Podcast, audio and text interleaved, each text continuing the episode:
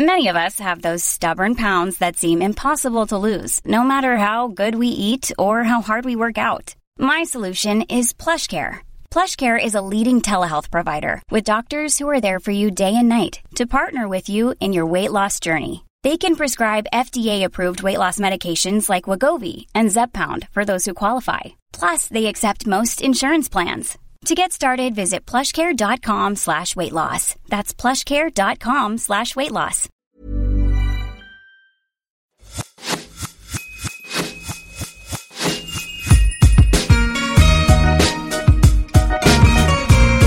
Bonjour et bienvenue sur l'Aléa. Je m'appelle Laura Pouliken et dans la vie, je chéris les valeurs de l'audace, de la curiosité et du partage. La recherche de sens et d'alignement guide toutes les actions que j'entreprends. À travers ce podcast, je vous partage mes rencontres inspirantes pour que l'on prenne ensemble le chemin de l'épanouissement personnel et professionnel. Vous trouverez les idées, les parcours, les témoignages ou les conseils de personnes connues ou inconnues, de professionnels ou d'autodidactes sur des sujets autour du business, du développement personnel, de l'art, de l'entrepreneuriat, du bien-être, du voyage, de la famille ou encore de la spiritualité. Ma seule mission vous accompagner de la manière la plus accessible possible dans la réalisation de vous-même et dans la poursuite de vos rêves. Aujourd'hui, je reçois Marie Courroy, créatrice de la marque de vêtements colorés pour femmes Mode Trotter. Spontanée, sans filtre et solaire, Marie revient pour vous sur son enfance, son parcours, la création de sa boîte, commencée par un e-shop pour en 2015 devenir une marque en propre, ou encore son équilibre vie pro, vie perso. Si vous aimez cet épisode, le podcast de manière générale, ce qui m'aiderait le plus est de laisser un commentaire et 5 étoiles sur Apple Podcast ou iTunes. Quelques secondes qui peuvent faire la différence. Place à mon échange avec Marie Courroy. Bonjour Marie, rebonjour après cette présentation off. Euh, ma première question, elle est très simple. J'aime bien la poser à mes invités. Euh, je vais te demander comment tu vas, tout simplement. Eh ben, ça va très bien. Ça va très très bien. Aujourd'hui, c'est l'anniversaire de ma fille. Du coup, bah, c'est une bonne journée. ok, euh, ok, super. Aujourd'hui, on te connaît comme créatrice de la marque Mode Trotter, aux nombreuses collaborations, dont celle avec Benjamin Biolay. On te connaît comme maman de deux enfants, amoureuse, puisque tu ne te caches pas aussi, euh, et surtout ton compte Instagram personnel, il t'arrive de parler de ta vie privée. Qu'est-ce que tu ajouterais à cette présentation? Euh, Qu'est-ce que j'ajouterais à cette présentation? Bah, C'est assez bien résumé. Euh, ouais, non, je sais pas. Je, je sais pas si je suis pas sûre que j'ajouterai grand chose. Ça remplit déjà pas mal les journées, en vrai. Oui, oui, oui, bah c'est c'est clair, le travail, euh, la, bah, vie de famille. Exactement, le travail des enfants et c'est bon. J'aime bien faire un retour en arrière avant de parler donc euh, de ton parcours euh, entrepreneurial pour parler de ton enfance et j'ai envie de te demander quel genre d'enfant tu étais et qu'est-ce qu'on disait de toi? Alors, j'ai adoré toutes les étapes de ma vie, même celles qui ont été un peu plus chiantes que d'autres. C'est-à-dire que par exemple, quand j'étais à l'école, j'avais pas hâte de, quand j'étais au collège, j'avais pas hâte d'être au lycée. Quand j'étais au lycée, j'avais pas hâte d'être à la fac. J'ai toujours été bien au bon endroit, au bon moment. Tu vois, j'étais au collège, j'étais contente d'être au collège. En quatrième, j'étais contente d'être en quatrième. Bon. J'ai jamais euh, pensé que l'herbe était plus verte ailleurs, et toujours aujourd'hui d'ailleurs. Donc, je suis quelqu'un très dans le présent. Euh, j'ai pas de nostalgie de mon enfance, mais j'ai eu une enfance vraiment merveilleuse. Euh, et pourtant, j'avais des parents, enfin, j'ai des parents divorcés, sauf que bon, maintenant j'ai 41 ans. Donc, il y a 40 ans, autant te dire que le divorce, c'était pas du tout aussi courant qu'aujourd'hui. Donc, je me rappelle que dans ma classe, j'étais la seule souvent euh, enfant de divorcée. Mais j'en garde absolument aucun souvenir, aucun mauvais. Bon, j'étais toute petite, mais j'en garde aucun mauvais souvenir. Au contraire, euh, assez vite, j'ai capté qu'on pouvait avoir le double de cadeaux, le double de vacances, euh, enfin bon, voilà, plein de choses. Euh, le double de grands-parents, le double de potentiellement demi-frères et sœurs. Enfin bon, assez vite, euh, assez vite avec ma sœur, on a capté qu'en fait, c'était pas du tout une catastrophe. C'était plus les autres qui nous regardaient comme vivant une catastrophe que nous qui vivions une vraie catastrophe. Ah ouais. Et, est-ce qu'on parlait d'entrepreneuriat chez toi? Est-ce que euh, toi, tu avais dans, tes souvenirs d'enfant, d'adolescence, le rêve d'entreprendre ou d'avoir ton propre projet? Et est-ce que tes parents avaient leur propre projet? Alors, mon père était médecin et il avait monté lui-même euh, sa clinique, etc. Donc, il était entrepreneur à sa façon. Euh, mais pour autant, et ma mère, rien à voir, elle bossait dans une boîte, dans le médical, mais elle était salariée dans une boîte. Mais donc, j'ai jamais entendu, enfin, ça m'a en tout cas pas du tout marqué des histoires incroyables d'entrepreneuriat ou quoi ou qu'est-ce. En revanche, je ne sais pas pourquoi, moi, au fond de moi, j'ai vraiment toujours su, du plus loin que je me souvienne, que je, je montrais ma boîte un jour. En revanche, je savais pas du tout dans quoi. Et j'ai mis longtemps à le, à le savoir, mais j'ai toujours su que je bosserais pour moi. Mais comme un truc, je sais pas, c'était hyper intrinsèque. C'est-à-dire je savais, voilà. Et quand on me disait, mais tu vas faire quoi? Je disais, mais je sais pas. Mais je savais que je bosserais pour moi. Et je te dis pourtant, j'ai pas eu tant de, j'ai jamais eu des discussions avec mon père euh, qui pouvaient mettre en avant particulièrement ça. Au contraire, même, je pense qu'il aurait, euh, bon, plus aujourd'hui parce que maintenant, ça y est, ça va, ça roule, mais les, les premières années, ça a quand même été hyper dur. Quand j'ai monté ma boîte, j'étais jeune en plus. Bah, je pense qu'il était plus effrayé qu'autre chose. Et, euh, et, à un moment, il me voyait tellement, mais en galère. Je mangeais des pommes de terre à la fin du mois, j'avais plus de fric. Et il me disait, mais Marine, tu veux pas arrêter? Et reprendre un travail de salarié tu serais mieux payée, tu n'aurais pas tous ces soucis, tu serais heureuse et tout. Et moi, je disais non, non, non, non. Mmh, mmh. Et, ton parcours, tu l'as, du coup, tu l'as, tu l'as choisi en fonction de, de cette envie. Tes, d'abord tes études et après tes, tes stages professionnels et tes premiers premières aventures professionnelles? Alors, bah, ce qui est marrant, c'est que j'ai pas trop choisi. Donc, je voulais faire du marketing euh, sans savoir évidemment ce que ça voulait dire, mais je trouvais que ce nom, j'entendais ma mère en fait en parler avec ses copines, euh, faire du marketing. Oui, Marie, elle veut faire du marketing. Je trouvais ça trop cool. Ça sonnait un peu américain, je sais pas, personne ne savait trop ce que ça voulait dire, mais ça avait l'air canon. Donc je me suis dit, je vais faire ça, euh, mais en passant par une école de commerce parce que j'étais pas du tout calibrée pour aller à la fac. J'avais encore besoin d'être très suivie, très dans un environnement très carré. Euh, parce que la fac, bah, je savais que je pouvais ne pas y aller en fait. Donc école de commerce et surtout, comme je ne savais pas quoi faire, je me suis dit en école de commerce, ce qui est bien, c'est que c'est pas c'est pas spécialisé, donc je vais pouvoir faire un peu de finance, un peu de publicité, un peu de communication, un peu de marketing, un peu de je ne sais quoi, voilà. Donc je suis partie là-dedans. Donc là j'ai fait un bac plus 3 en école de commerce et ensuite j'ai enchaîné le bac plus 5 en négociation internationale. Et euh, lors de ma dernière année, j'ai passé six mois à Madrid et je devais faire un stage pendant un an, un contrat d'apprentissage d'ailleurs ça s'appelait. Et j'étais, il se trouve que mon appartement en fait de Madrid était au-dessus d'une boutique qui était canon à l'époque, qui s'appelait Scooter et qui vendait la marque Vanessa Bruno, qui était à cette époque en vraiment, mais en, pleine, mais explosion. C'était vraiment la marque euh, trop cool. Toutes les filles dans mon école de commerce, elles avaient le sac là avec euh, les sequins. Et, euh, et, donc, je, quand il a fallu chercher un stage, je me suis dit, bah tiens, j'ai trouvé cette marque canon, sachant que j'avais pas particulièrement d'appétence avec la mode, je m'en foutais. Enfin, j'aimais bien m'habiller et tout, mais c'était pas non plus, je m'étais jamais dit, tiens, je vais bosser dans la mode. En revanche, j'ai toujours adoré la couleur. Je me souviens quand ma mère, quand j'étais plus petite, elle me disait, ah tiens, regarde chérie, euh, j'étais un, un, un pull. Je disais, ah ouais, maman, je le trouve pas très beau. Quand même, c'est chevignon. Et je disais, mais maman, je m'en fiche en fait que ce soit chevignon. C'est-à-dire que les marques ne m'ont jamais intéressée euh, ça me faisait plaisir qu'elle m'offre un pull, sauf que je le trouvais moche, et même si c'était chevignon, si je le trouvais moche, je le trouvais moche, point barre. Mais bon, tout ça pour dire que j'avais pas une appétence particulière avec la mode. Depuis que je suis, on peut pas dire que depuis que je suis petite, euh, euh, je pique les affaires de ma mère dans son dressing. Enfin, pas du tout, quoi. Je sais juste que depuis que je suis petite, j'aime la couleur, mais c'est tout. Et, donc j'ai envoyé une, une, lettre de stage à Vanessa Bruno. J'ai fini là-bas. Et en fait, donc j'ai passé un an. Et en fait, quand j'ai fini ce stage, eh ben c'était tellement la marque qui cartonnait qu'en fait, eh ben, par facilité, j'ai continué ensuite tous mes stages dans la mode parce que c'était un peu le sésame. C'est-à-dire que quand j'envoyais mon CV et qu'on me disait Ah, t'as travaillé chez Vanessa Bruno mais en fait, je passais même pas les entretiens. C'est-à-dire qu'on me disait Bon, bah très bien, vous pouvez commencer lundi. Donc voilà, donc résultat, eh ben, euh, j'ai fait tous mes stages et tous mes premiers boulots euh, dans la mode. Mais c'est vraiment un peu euh, et par hasard et par flemme quelque part que je suis arrivée là-dedans. Donc j'étais au service commercial euh, à chaque fois parce que donc j'avais fait une école de commerce et pour le coup euh, je sais que j'étais je peux être très bonne commerciale quand euh, j'aime un produit comme je sais que je peux être très nulle si j'aime pas le produit. Donc tant que c'était des marques que j'aimais, bah c'était super, je pouvais vendre n'importe quoi. Et puis quand c'est devenu des marques pas forcément que j'aimais pas mais en tout cas que j'aimais un peu moins ou bon bah là ça devenait évidemment un peu plus difficile pour moi. Donc je savais, j'ai su assez vite que le commercial, c'était pas forcément mon truc.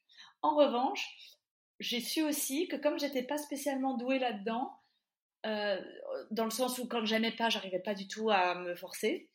et bien, je trouvais ça intéressant en fait de me pousser là-dedans. C'est-à-dire que quand je suis arrivée chez Bash et que j'étais au poste de commercial, bah, je savais que ce serait un peu difficile pour moi par moment parce que je n'étais pas forcément fan de toutes les collections Bash. il y avait des choses que j'adorais et d'autres que j'adorais moins. Excuse-moi. Et, vraiment, quand j'aimais pas, c'était vraiment compliqué pour moi. C'est-à-dire, si la cliente me disait, mais Marie, qu'est-ce que vous pensez de ce manteau? Ah bah bon bah personnellement euh, moi j'aime vraiment pas du tout. Ah, j'étais incapable de dire mais si c'est super, euh, c'est canon. Donc, euh, je passais beaucoup de temps au style chez Bash parce qu'elle m'appelait assez régulièrement. Est-ce que tu peux essayer ça? Quelle couleur tu préfères? Etc.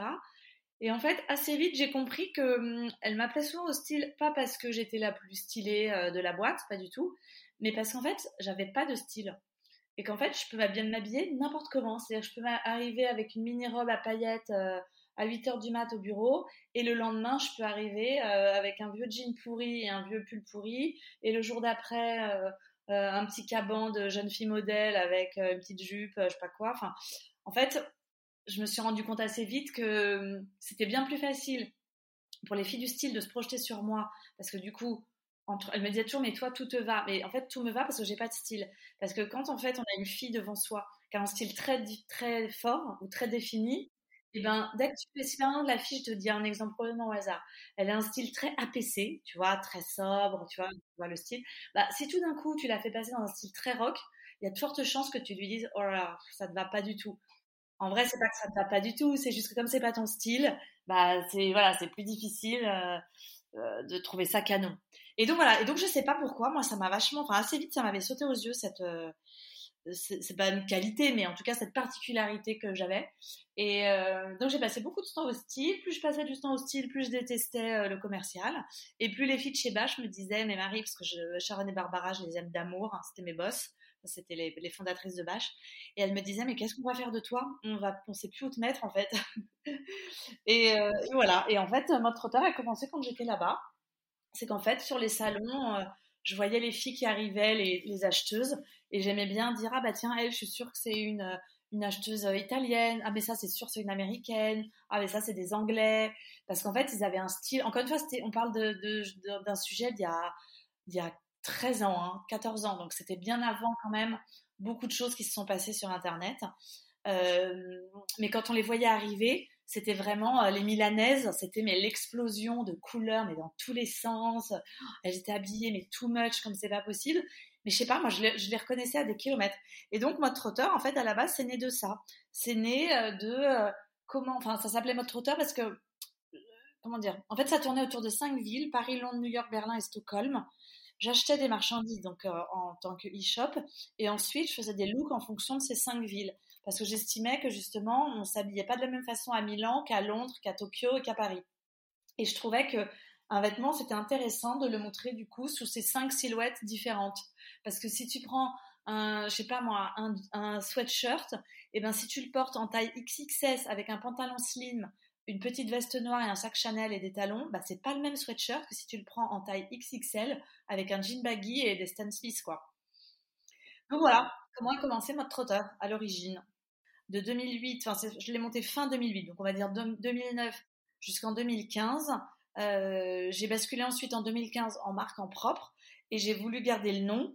Et je me suis dit, ah mais mince, qu'est-ce que je vais faire de ce nom? Il faut que je trouve comment le, bah voilà, comment lui créer une histoire. Et c'est pour ça qu'aujourd'hui, dans nos collections, en fait, chaque collection représente une ville. Donc là, cette année, c'est Dakar, une ville ou un pays, mais là, cette année, c'était Dakar. La, saison d'avant, c'était Saint-Tropez. Euh, voilà, on a fait Comporta, Dallas. Euh. Comme tu disais, en 2015, donc tu as pris donc le virage en lançant ta propre marque euh, mode trotteur. Est-ce que tu te souviens de, des raisons pour lesquelles tu as, pris cette décision, cette décision? Est-ce que porter les projets des autres, finalement, ça te correspondait plus ou ça te frustrait quelque part? Pourquoi, cette, pourquoi cette raison, en fait, tout simplement? Pourquoi cette décision? Eh ben, alors, pour plein de raisons. C'est que la première, j'en avais marre d'assumer des choses que je ne faisais pas moi-même. C'est-à-dire que quand je vendais une chemise d'une marque à 300 balles et que la cliente me la renvoyait en me disant je vous la renvoie parce que j'ai perdu les boutons au bout de trois fois, bah moi, à part dire ah mince, pardon, je suis désolée, bah, j'avais pas, tu vois, je savais pas trop quoi leur dire, quoi. Donc, donc un, je voulais assumer ce que je vendais. Deux, je recevais toutes les marchandises au même moment dans l'année, donc c'est-à-dire que en janvier, j'étais gavée de marchandises, février, donc les filles venaient à fond sur le site, février, elles venaient à fond, mars, elles venaient déjà un petit peu moins parce qu'elles avaient tout vu, en avril, elles venaient encore un petit peu moins parce qu'elles avaient tout vu. En fait, j'avais jamais de nouveautés puisque à l'époque, c'était vraiment, les marques faisaient vraiment deux saisons, ce qui a un peu changé aujourd'hui. Donc moi, quand j'ai monté mode trotteur la marque, je me suis tout de suite dit, la première chose que je fais, c'était drop tous les mois parce que je veux créer euh, bah, du changement, quoi. Je veux que les filles elles aient envie de revenir sur le site. Ensuite, je vendais des choses assez chères parce que je vendais que des créateurs. Donc, j'ai vendu du Acne, du Opening Ceremony, du M-Stone, euh, ce genre de marque. Et c'était quand même assez cher. J'avais très peu de choses à moins de 300 euros sur le site. Et donc, ça, pareil, je me suis dit, en fait, j'ai envie que mes copines, elles puissent s'acheter des choses mode trotteur ou mes petites sœurs.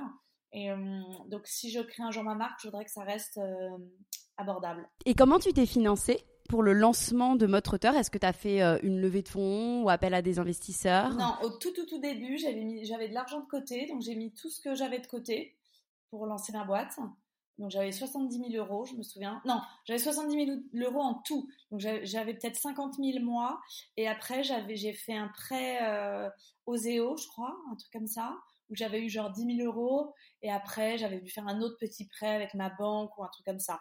Donc en gros, j'avais deux petits prêts et, euh, et 50 000 euros de ma poche. Donc j'ai lancé euh, avec ça et j'ai levé des fonds par la suite. Je crois deux ans après, j'ai fait une première levée de fonds. Alors je sais même plus de combien, je peux même pas te dire. C'était pas du tout des sommes euh, énormes. Hein. C'était peut-être 200 000 euros, tu vois, un truc comme ça. Et ensuite, j'ai la levée de fonds que j'ai refaite ensuite, c'était pour lancer ma marque. D'accord.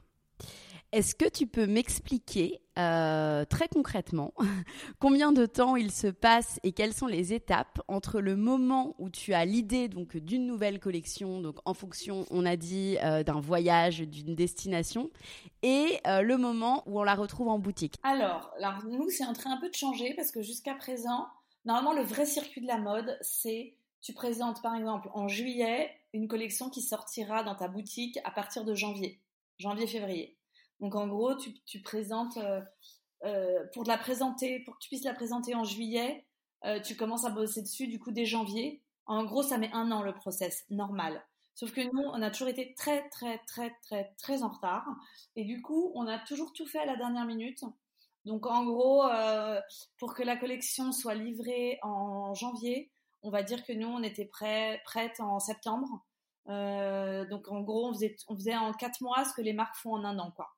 Donc comme ça a été très très fatigant, euh, on a petit à petit essayé de rattraper notre retard, mais ça a mis du temps parce que c'est difficile de rattraper un an en quatre mois. Enfin, tu vois, c'est difficile de rattraper une année euh, quand déjà tout va déjà très vite pour toi, vu que nous on mettait quatre mois à faire nos collections, ça allait donc très très vite. Donc on a enfin rattrapé pour la première fois cette année notre retard. Et là, euh, enfin pour cette année, voilà, on a pu présenter en juillet pour des livraisons à partir de janvier. Mais sinon, ouais, grosso modo, c'est un an, un an de travail. Alors, pas pour toutes les équipes en même temps. Hein. Et pour que l'on comprenne bien, est-ce que tu peux nous parler de tes différents interlocuteurs? Eh ben, je travaille avec une styliste.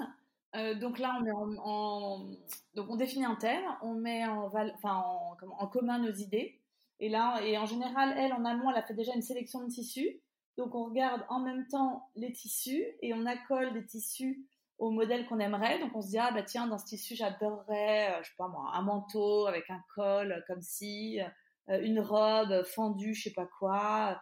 Donc voilà donc on met tout comme ça en commun et ensuite on fait des dispatchs par mois donc on se dit bah ce thème là ce serait bien qu'il sorte en juillet, ce thème là ce serait bien qu'il sorte en octobre, ce thème là il est très chaud donc on va le sortir en novembre, ça c'est le thème de Noël blablabla. Et ensuite, on fait en sorte que tout ça s'harmonise. Donc, euh, les couleurs de juillet aillent tout ensemble, au moins sur la partie de juillet. Les couleurs d'août ensemble avec, voilà, avec, euh, avec la partie d'août. Ensuite, on fait, on essaie de faire en, sorte d'avoir des modèles un peu de tous les prix, d'avoir des entrées de gamme et des choses un peu plus chères. Euh, qu'est-ce qu'on On essaye également de réfléchir à toutes les formes de silhouettes, à se dire, bah voilà, est-ce que moi, ma mère, là-dedans, elle trouverait une robe? Bah, si la réponse est non, ça veut dire qu'il nous manque un modèle pour les femmes de 65 euh, ans, euh, qui n'ont pas forcément envie de montrer leurs bras, blablabla. Bla, bla, bla, Donc voilà, donc après, on, refait une passe comme ça. Ensuite, il y a une troisième passe avec euh, Astrid et Laura qui s'occupent plutôt de la partie et, et pardon et Leslie. Donc Astrid et Laura s'occupent plutôt de la partie commerciale et qui du coup elles ont beaucoup, enfin surtout Laura, beaucoup de retours clientes, etc. Donc là, elles arrivent avec ce qu'on appelle nos intemporels. Et là, elles me disent, bah voilà, euh, cette année, euh, dans le top 10 des ventes, il y avait telle robe. Je vois que vous l'avez pas remise. Ce serait bien de la remettre dans le plan de collection parce que c'est une robe, euh, on en a vendu 480, ça a généré tant de chiffres, donc ce serait bien de la remettre. Ou j'ai des alertes réassort, on a des demandes sur tel pantalon qu'on fait plus. Donc en général, alors ça, c'est toujours le, moment moi que j'aime pas trop parce que c'est souvent le moment où on n'est pas d'accord et euh, parce que forcément elles, sont la partie commerciale alors que moi je suis dans la partie créative donc il y a des choses que forcément moi je peux plus blairer depuis 5 euh, ans et qu'elles me entre guillemets forcent à remettre dans la collection parce que c'est des choses qui marchent. Et quelque part c'est un peu euh, des vaches à lait pour nous. Donc c'est toujours un peu un crève-cœur pour moi. Donc c'est toujours un peu tendu quand on a ce, ce genre de petite réunion mais euh, ça se finit toujours bien, évidemment, parce que chacun, aucune de nous ne reste campée euh, définitivement sur ses positions. Mais voilà, on essaye de faire une balance entre le commercial, ce qui marche et ce qui fait tourner la boîte, et des choses un peu plus créatives où on sait qu'on va en vendre 5. Et après, pardon, après, excuse-moi, donc il y a Leslie qui intervient et elle qui s'occupe de tous les prix. Et c'est elle qui nous dit, alors attention les filles, parce que là, là, là, vous avez choisi ce tissu qui est hyper cher et vous, l'avez, vous avez développé une robe qui a, qui, a, un emploi de 4 euh, mètres de tissu, donc la robe va sortir à 600 euh, balles. Donc c'est pas possible. Donc qu'est-ce qu'on fait? Soit vous gardez votre modèle dans un tissu moins cher, soit euh, vous simplifiez la robe pour qu'elle coûte moins cher. Donc elle, pareil, elle refait une passe sur toute la collection, mais avec un prisme juste, juste prix. Ou elle fait aussi des recherches fournisseurs. Donc, c'est elle qui va nous dire euh, Ah, vous voulez développer, je dis au, hasard, hein, une ligne de maille. Ok, bah, quel est votre target prix? À combien vous voulez vendre euh, les cols roulés, les cols ronds? Donc, on va lui dire bah, Je sais pas. Hein. Euh, le col roulé, bah, on veut pas qu'il dépasse 250 euros. Le, col rond, on veut pas qu'il dépasse, je sais pas, 210 euros. Et ben du coup, c'est elle ensuite qui va nous sourcer les matières ou discuter avec les fabricants pour nous trouver la matière adéquate pour que le pull sorte dans la gamme de prix qu'on a, qu'on a, qu'on a ciblé. Alors qu'avant, on faisait le contraire. On faisait le pull et à la fin, on se disait, bon, bah, le pull sort à 412 euros. Est-ce que tu as une collection qui t'a particulièrement euh, marqué C'est celle-ci, la Dakar, que je trouve mais hyper belle, sans, sans prétention, hein, mais c'est vraiment ma collection préférée. Alors, Laura dirait que je dis ça à chaque saison, mais c'est pas vrai. Celle-ci, je l'adore parce que j'aime à la fois tous les modèles et j'aime euh, toute l'image qu'il y a eu autour. cest j'ai adoré les photos, les vidéos, le shooting à Dakar. Enfin, je trouve que tout est magnifique et tout s'est fait en plus de façon. Moi, j'étais enceinte. Euh, je sais pas, tout s'est fait euh, de façon très fluide. On n'était pas dans le rush. On avait enfin le temps. Enfin, c'était. Euh, pour moi, c'est la collection qui nous a fait prendre entre guillemets un nouveau départ, mais ça c'est juste un point de vue interne parce que c'est grâce à cette première collection, enfin cette première, pas du tout la première, mais la première d'un nouveau, d'une nouvelle ère pour nous, parce que c'est l'ère où on est enfin à l'heure sur nos collections. Donc c'est vraiment la collection où on a pu prendre le temps de tout, où, où c'était pas le rush pour le shooting, où c'était le rush de rien. Vous voyagez à chaque fois dans les, dans les destinations euh, que vous couvrez avec vos collections? Souvent, mais pas toutes. Par exemple, Dallas, euh, j'y étais jamais allée. Donc ça, c'était juste mon imaginaire, quoi. Ce que moi, j'estimais être cette ville. D'accord. euh, où tu puisses, toi, ton inspiration pour les collections, euh, toi et, tes équipes? Alors moi, je regarde jamais les défilés. J'ai aucune idée de qui est le directeur artistique de telle maison et tout. Et je ne, ça ne m'intéresse pas. Je m'en fous, mais complètement. Euh, je préférerais toujours être chez moi avec Edouard et les enfants que d'aller assister à un défilé de mode. je n'en ai rien à cirer, ça me fait pas du tout rêver. Après, c'est un très beau travail, etc. Mais euh, si je veux le voir, je suis aussi bien devant mon ordinateur. Donc, euh, donc c'est certainement pas les podiums. En revanche, beaucoup de la rue, de filles, tu vois, j'ai toujours mon téléphone sur moi, donc je prends des photos. Par exemple, je marche dans le métro et je vais voir une fille avec un manteau canon, hop, hop, je vais capturer. Et c'est souvent des petites choses, tu vois, ça va être le détail justement d'un manteau, le détail d'une manche. Donc il y a beaucoup la rue et il y a beaucoup euh, bah, Instagram, les réseaux sociaux. Hein. moi, je te ferai jamais un grand discours sur ma collection qui représente l'architecture des années 60 de tel architecte. Et après, tu ne comprends rien à la collection parce que tu vois aucun rapport avec un immeuble euh, en pierre et avec des fenêtres rondes et une collection avec juste euh, des pantalons rouges et des vestes noires. Enfin, tu vois, je vois, moi, très souvent, je vois pas du tout le lien. entre ce que soi-disant les créateurs veulent dire dans leur collection et la collection en elle-même. Tu vois ce que je veux dire? Ouais, je, vois ce que tu veux dire. Si on parle justement un petit peu de, communication, tu parlais euh, d'Instagram. Euh, toi, au départ, quels ont été les, moyens de te faire connaître, de te développer avant d'atteindre la notoriété qu'on connaît aujourd'hui euh, à mode trotteur? Alors, eh ben, on a fait comme tout le monde. Hein. on s'est servi des réseaux sociaux à fond dès le début. Nous, on a toujours été hyper proches de notre communauté. C'est-à-dire que vraiment, c'est depuis toujours mis un point d'honneur à répondre, mais à la perfection au service client. Alors, ça ne veut pas dire qu'on accepte toutes les demandes et qu'on dit oui à tout et n'importe quoi. Mais en tout cas, on, on, essaie toujours de se plier en quatre euh, pour les clientes. Et, euh, quand elles sont pas très gentilles ou qu'elles parlent pas très bien, on ne manque pas de leur dire en leur disant écoutez, nous on fait notre possible pour vous satisfaire, vous n'êtes pas obligé de nous parler comme ça. Enfin, en fait, moi je considère que le client est roi que jusqu'à un certain moment, c'est-à-dire qu'il ne faut pas non plus nous prendre pour des, euh, des débiles. Mais bon, toujours est-il qu'on s'est toujours extrêmement servi des réseaux sociaux depuis le début. Je pense qu'on a toujours été, euh, euh, comment on dit, euh, très linéaire dans notre rapport à ça. C'est-à-dire que ça a toujours été notre moyen de communiquer et on a toujours communiqué exactement de la même façon. Nous, depuis le début, depuis la première minute, on montre les coulisses de mode trotteur, on a montré les galères, on montrait quand notre bureau, c'était même pas un bureau, c'était c'était une déchetterie. Euh, on montrait quand on avait des cartons jusqu'au plafond. Enfin, on n'a jamais essayé de faire croire que c'était beau et merveilleux et qu'on avait des petites bougies diptyques qui sentaient bon dans tous les coins du bureau. Pas du tout. Nous, on a toujours fait tout le contraire. On a toujours montré la réalité euh, du décor. Donc, je pense qu'on s'est attiré plutôt de la sympathie de la part des, de la part des clientes. Votre notoriété s'est aussi construite avec les collaborations, comme je disais euh, au début euh, de l'interview avec Benjamin Biolay, entre autres. Comment vous les choisissez? Alors franchement, c'est vraiment au cas par cas. Hein. Ça dépend de ce qui se passe et de... Ouais, ouais, ça dépend derrière si c'est une personne, comme on a fait avec euh, Cécile Cassel, enfin avec Olysses ou avec Benjamin. Ça dépend si c'est une marque derrière. C'est pas du tout la même, la même chose. Ça dépend si c'est une petite marque, une grosse marque. Enfin, en vrai, nous, on a toujours été ouverts à tous les types de collabs. On a toujours tout fait parce que moi, je n'ai pas du tout envie qu'on me mette dans une petite case. Je trouve que toutes les marques sont sympas avec qui euh, collaborer. Enfin, qu'il n'y a pas de, de ah c'est pas assez bien il n'y a pas de ça chez nous mais non il n'y a pas de enfin on a ni critères. Ça peut être une fille que j'ai rencontrée qui a une mini marque avec 300 abonnés mais que je trouve trop mignonne et trop sympa et que j'ai envie de, voilà que j'ai envie d'aider comme avec un gros comme Sarenza où on s'est dit bah ça peut être cool pour nous parce que ça peut nous faire une petite notoriété. Donc euh, on est poussé par un plus gros que nous. C'est sympa aussi. Donc c'est voilà ça dépend vraiment. Euh, au niveau du, du, management, j'avais aussi euh, envie d'en parler euh, avec toi. Aujourd'hui, vous êtes, je crois, une dizaine mhm. dans ta boîte. Comment on se sent quand on devient patronne en fait d'une boîte malgré soi, puisqu'au départ tu as commencé, bon bah voilà, tu étais toute seule, vous étiez deux. Comment ça, ça se passe pour toi cette évolution? Est-ce que tu te formes? Est-ce que tu t'es formée? Est-ce que c'est difficile ou est-ce que c'est assez naturel pour toi? Alors, je me suis pas du tout formée et c'est pas du tout naturel. C'est-à-dire que, en vrai, moi, je déteste gérer le personnel. Je trouve que c'est hyper dur.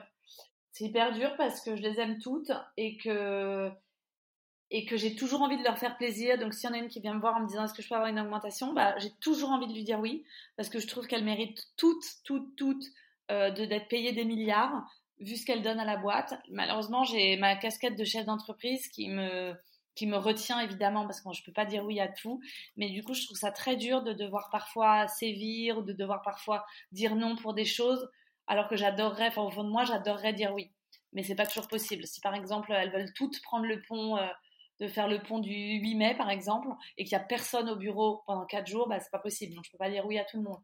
Donc c'est des petites choses comme ça euh, qui moi me bouffent et je déteste. Euh, donc assez vite moi j'ai mis quelqu'un qui s'occupe de ça parce que j'ai toujours su que c'était pas mon truc. Même faire passer les entretiens, si c'est une fille sympa, bah, je vais dire oh elle est trop sympa, viens on la prend même si elle est nulle quoi. D'accord.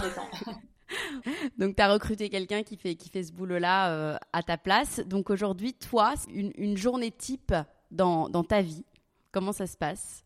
Comment ça se passe? Donc moi j'habite à la campagne, j'habite grosso modo à une heure de Paris.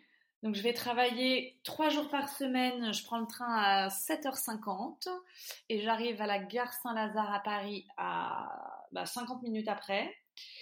Euh, et, ensuite, je file au bureau. Donc là, j'enchaîne mes journées parce que vu que je viens plus que trois jours par semaine, autant te dire que les journées sont vraiment mais minutées. Et je reprends le train, je pars du bureau à 17h pour prendre le train à 17h30. Je suis chez moi à, on va dire 7h moins 20. Et là, euh, bah, j'ai la chance qu'Edouard travaille de la maison parce qu'il fait, des, fait des meubles notamment des lampes. Donc, il a son atelier au fond du jardin.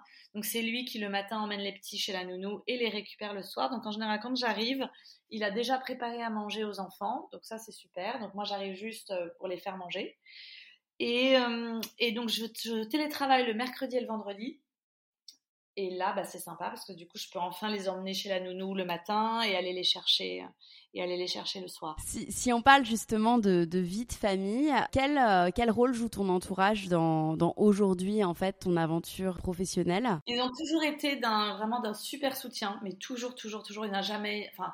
Voilà, la seule fois où mon père m'a dit mais Marie tu veux pas redevenir style, enfin être styliste dans une autre marque, je vois que t'en peux plus et tout. C'était plus de la bienveillance que vraiment euh, il faut que tu changes de vie quoi. Donc non, ils ont toujours toujours toujours euh, tout supporté et ils y ont toujours cru donc c'est hyper mignon parce que Dieu sait que vraiment parfois ça a été difficile. Et, euh, et aujourd'hui avec Edouard, bah, il respecte vachement le fait que parce que c'est quand même lui du coup qui s'occupe des enfants quand même tous les matins, enfin quasiment trois fois par semaine en tout cas le matin et le soir. Et, et non, il respecte vachement le fait que j'ai ma boîte. Et pareil, il, voilà, il Parfois, je lui raconte. Alors, souvent, j'ai pas trop envie d'en parler. Une fois que je rentre le soir, franchement, j'ai autre chose à, penser que de raconter ma journée. Ce qui parfois le, peine un peu, je pense, parce qu'il aimerait euh, en savoir un peu plus. Mais moi, une fois que la journée est finie, elle est finie et je veux passer à autre chose. Donc, euh, donc, euh, je pense qu'il aimerait voilà, que, je lui, que je lui en raconte un peu plus. Mais sinon, non, ils ont toujours voilà, été d'un super soutien. Euh, ils s'habillent tous en mode trotteur. c'est génial. Ma soeur, c'était mignon parce que quand, euh, un moment, enfin, pendant une période de sa vie, elle était pharmacienne. Et, je me souviens parfois, elle avait des clientes qui lui disaient Ah, vous avez une très belle blouse sous sa blouse blanche que parfois elle laissait ouverte. Ah, elle est belle votre blouse. Et elle répondait toujours C'est ma trotteur, même quand c'était Zara ou, ou Mage. Elle répondait mmh. soutien, euh, soutien au max. Qu'est-ce que aujourd'hui euh, mode trotteur a changé dans ta vie? Disons que j'ai une liberté que je n'avais pas avant et que je n'aurais pas si je bossais ailleurs. C'est la liberté clairement de faire ce que je veux. C'est que si j'ai pas envie de venir au bureau de toute la semaine, bah je viens pas au bureau de toute la semaine. Mais sinon, euh, je suis pas sûre que ça m'ait rendu. Euh, ça m'a pas rendu plus sympa ou moins sympa. Ça m'a pas rendu. Euh, ça me rend forcément plus heureuse parce que c'est mon choix de vie. Donc, euh, c'est toujours plus sympa quand c'est un choix de vie que tu fais toi-même que plutôt que ce soit imposé par la vie. Ça, c'est sûr. Mais, euh, mais à part ça, franchement, euh, à part un énorme sentiment de liberté, et c'est ce qui fait que j'ai jamais lâché, même dans les difficultés. Mais sinon, voilà, ça, ça, en tout cas, je pense pas du tout fait de moi une autre personne. Ça l'a fait sûrement dans les détails, parce que maintenant je sais, je sais comment gérer une boîte, donc je sais les problèmes, donc j'ai peut-être plus d'empathie euh, sur certains sujets pour des chefs d'entreprise ou je ne sais quoi. Mais franchement, c'est des détails, ça n'a pas changé mon caractère en tout cas. Est-ce que selon toi, l'entrepreneuriat nécessite de se connaître soi-même, de s'écouter? Alors de s'écouter, c'est sûr, mais ce euh, c'est pas spécifique à l'entrepreneuriat.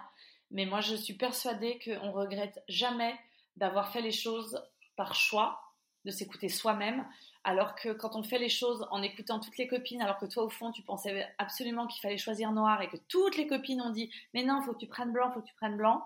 Et eh ben si finalement euh, tu te rends compte que le blanc ça salit, que ça grossit et que finalement c'est moche, et eh ben tu regretteras de pas t'être écouté. Donc je pense pas que ce soit spécifique au, à l'entrepreneuriat, mais c'est juste je pense une façon d'être. je crois qu'il faut toujours s'écouter. Je pense qu'on regrette jamais. Enfin moi je sais que j'ai jamais regretté d'avoir fait euh, comme je pouvais alors que j'ai toujours regretté quand j'ai fait un mauvais choix parce que j'ai écouté les autres. Comment on sait que l'on est aligné avec son projet? Euh, Je m'explique. Est-ce que toi, parfois, tu as des, ça peut t'arriver d'avoir des moments de doute, de désalignement? Euh, Et comment tu fais quand ça arrive? Alors, honnêtement, ça m'est vraiment jamais arrivé. Hein. En fait, après moi, je suis pas du tout quelqu'un ni de stressé ni dans le doute. En fait, du jour où j'ai dit je me lance, je savais que je me lancerais mais les yeux fermés et j'irai jusqu'au bout du bout du bout. Donc en fait, tous les doutes, je les ai eus avant, mais à partir du moment où j'ai dit ça y est, j'y vais, je quitte mon travail et tout, je savais que que j'étais en haut d'un toboggan euh, qui ne s'arrêterait que le jour où je mettrais la clé sous la porte. Donc au final, j'ai jamais eu, j'ai eu des problèmes, j'ai eu des angoisses, etc.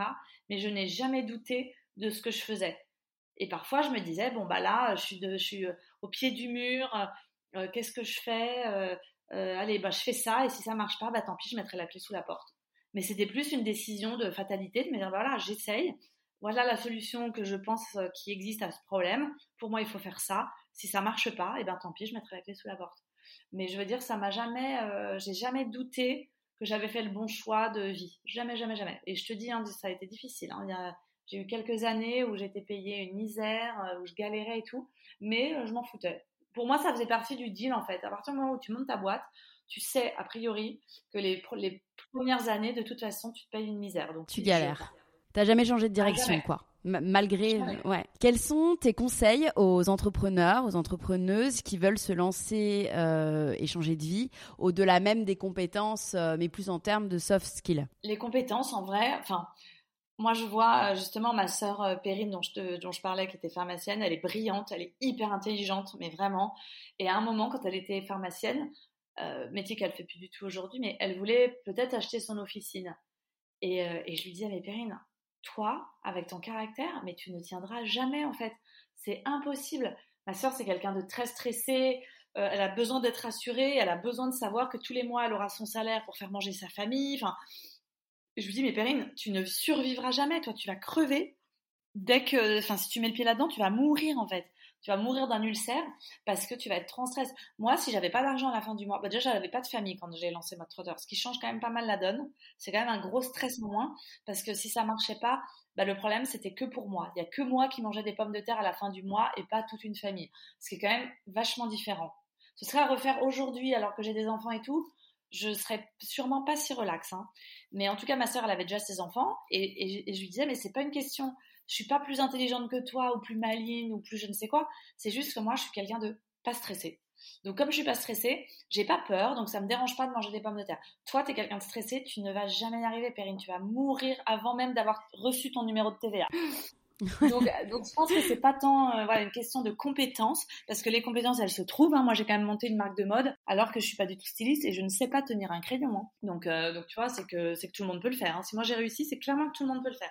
En revanche, j'ai su m'entourer. Donc, euh, je, ne savais pas dessiner. Et ben, dès le début, j'avais pris une modéliste qui savait dessiner. Quand je lui disais, bah, je voudrais une robe comme ci, comme ça, ben, elle me faisait des petits croquis.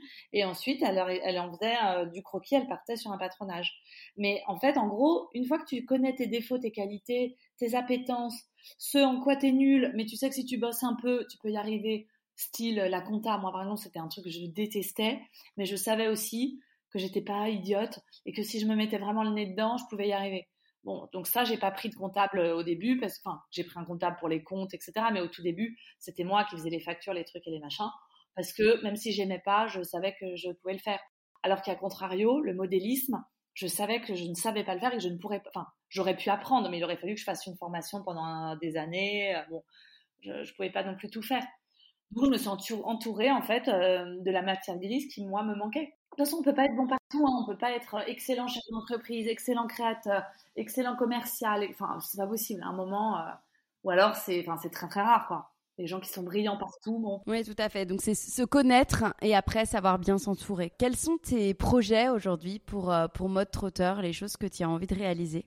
Alors, moi j'aimerais euh, déjà continuer à faire grossir la marque et j'aimerais la développer. En fait, moi, j'aime l'idée au même titre qu'on pouvait faire des collabs avec à la fois des chanteurs, mais à la fois des marques de chaussures, des mastodontes de la chaussure.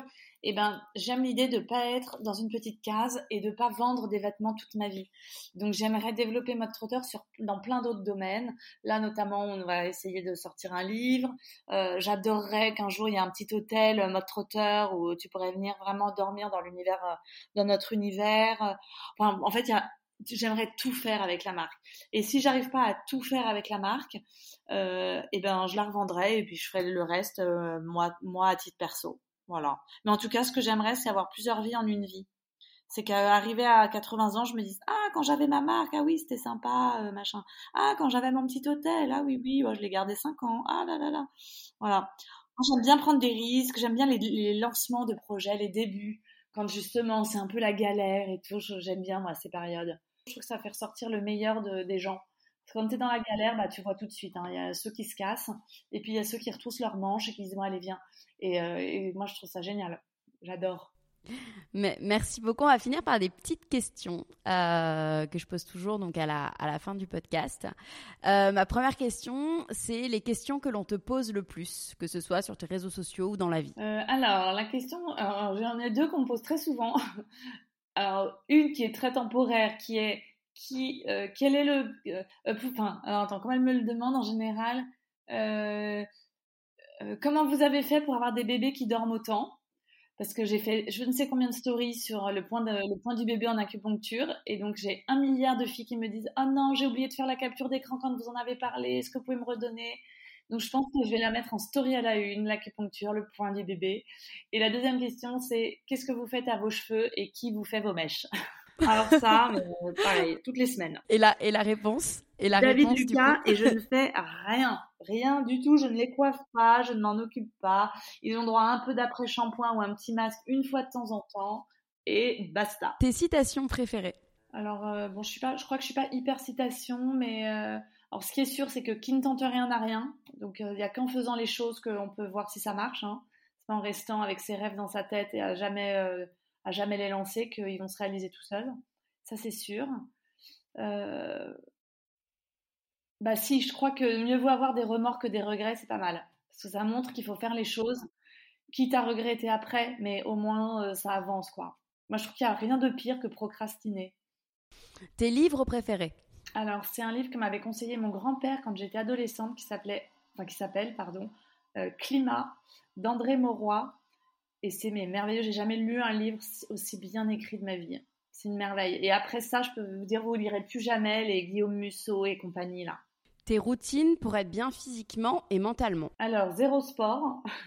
en revanche, beaucoup, beaucoup de sommeil. Ah, moi, je suis une énorme dormeuse et quand je dors, tout va bien. Ton meilleur conseil professionnel? Eh ben, quand j'ai lancé mode trotteur, donc je suis partie de chez Bache et euh, donc les deux fondatrices, Sharon et Barbara, elles m'ont dit, Marie, sache que si pour X raisons ça plante, ça marche pas comme tu veux, sache que tu auras toujours une place chez nous.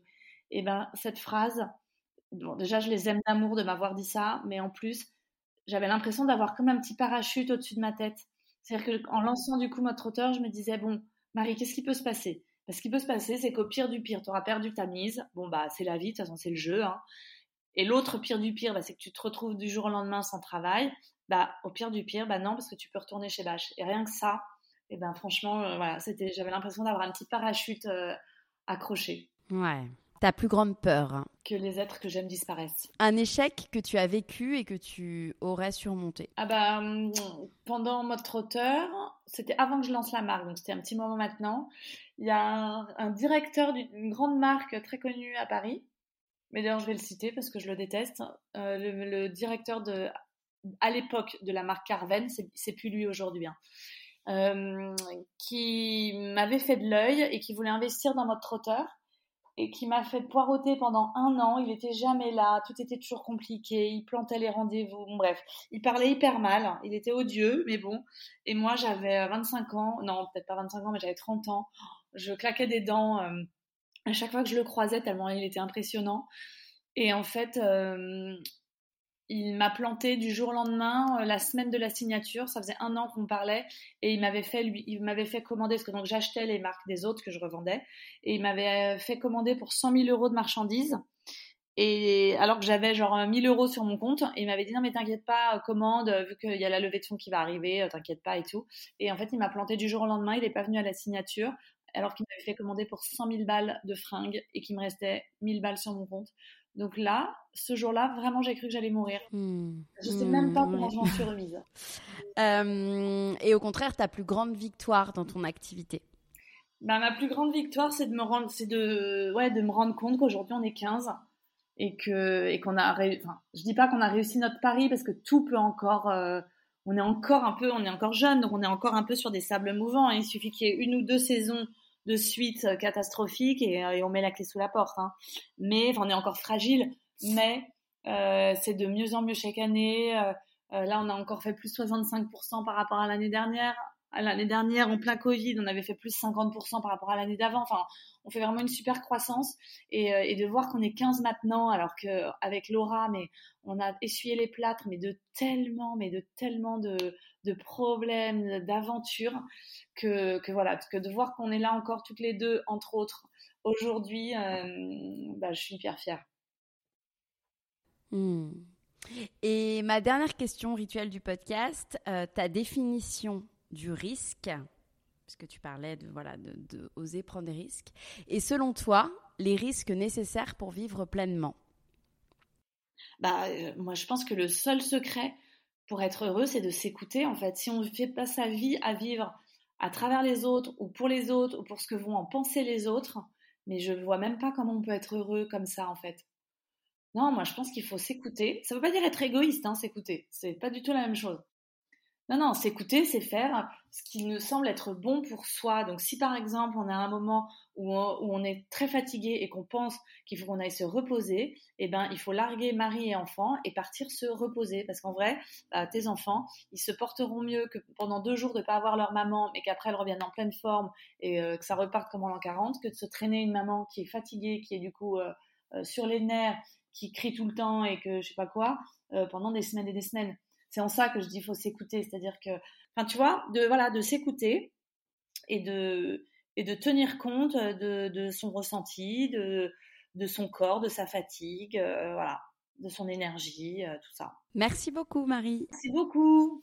Cet épisode est maintenant terminé. En espérant qu'il vous ait plu, je vous donne rendez-vous maintenant sur le compte Instagram lalea.podcast pour découvrir les coulisses de l'interview.